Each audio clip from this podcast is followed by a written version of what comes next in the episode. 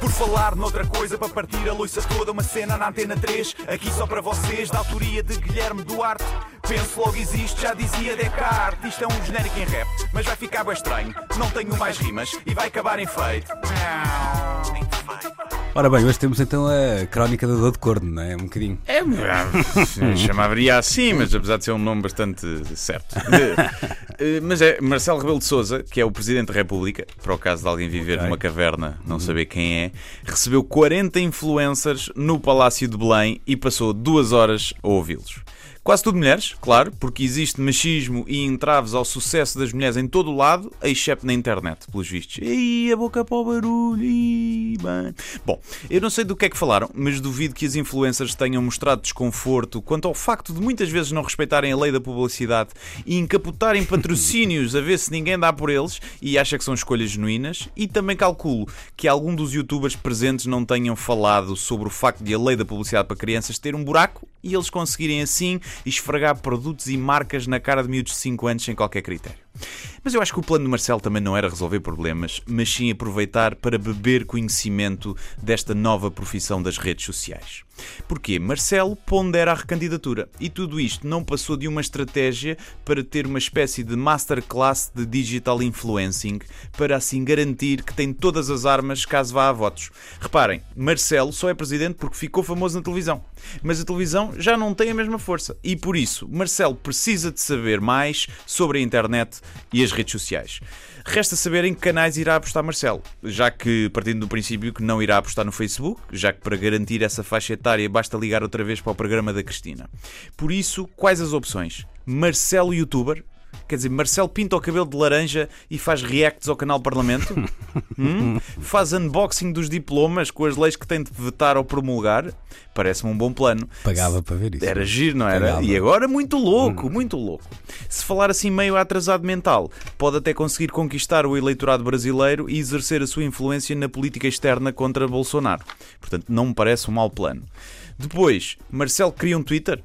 Mas ao contrário de Trump, que faz tweets às 5 da manhã, possivelmente embriagado antes de dormir, Marcelo faz à mesma hora, mas já depois de ter acordado, lido três livros e ganha uma prova no teste de 1000 metros mariposa contra um golfinho. é? Marcelo pode ainda criar um grupo de WhatsApp, onde todos podem entrar. Começa como qualquer grupo desses, onde se tentam combinar jantares ou férias, e rapidamente se transforma num hub de partilha de pornografia e de partidas com aquele senhor preto do falo grandão, não é? Toda a gente sabe quem é esse senhor. Depois ficará ao abandono e ao esquecimento, como qualquer outro grupo do WhatsApp no nosso telemóvel. Embora eu acho que a estratégia mais óbvia é Marcelo investir no Instagram e tornar-se num verdadeiro influência.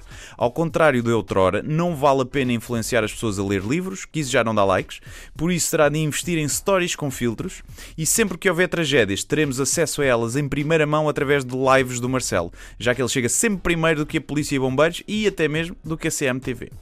Com o Instagram, Marcelo consegue também assegurar o seu futuro, porque todos sabemos, como disse Cavaco Silva há uns anos, um presidente reformado pode passar muitas dificuldades, como é o seu caso, com apenas 10 mil euros mensais de reforma, e por isso Marcelo pode investir em cupões para ganhar trocos. Eu sugiro Belém 10 na Prozis, por exemplo.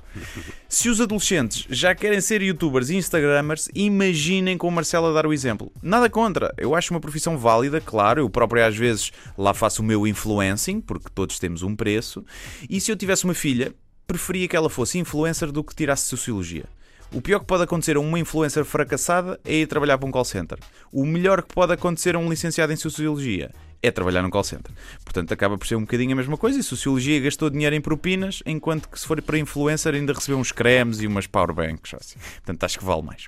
Mas com esta visita dos 40 influencers, foram 40 selfies com o Marcelo a serem partilhadas nas redes sociais, chegando a milhões de seguidores combina- combinados entre todos eles.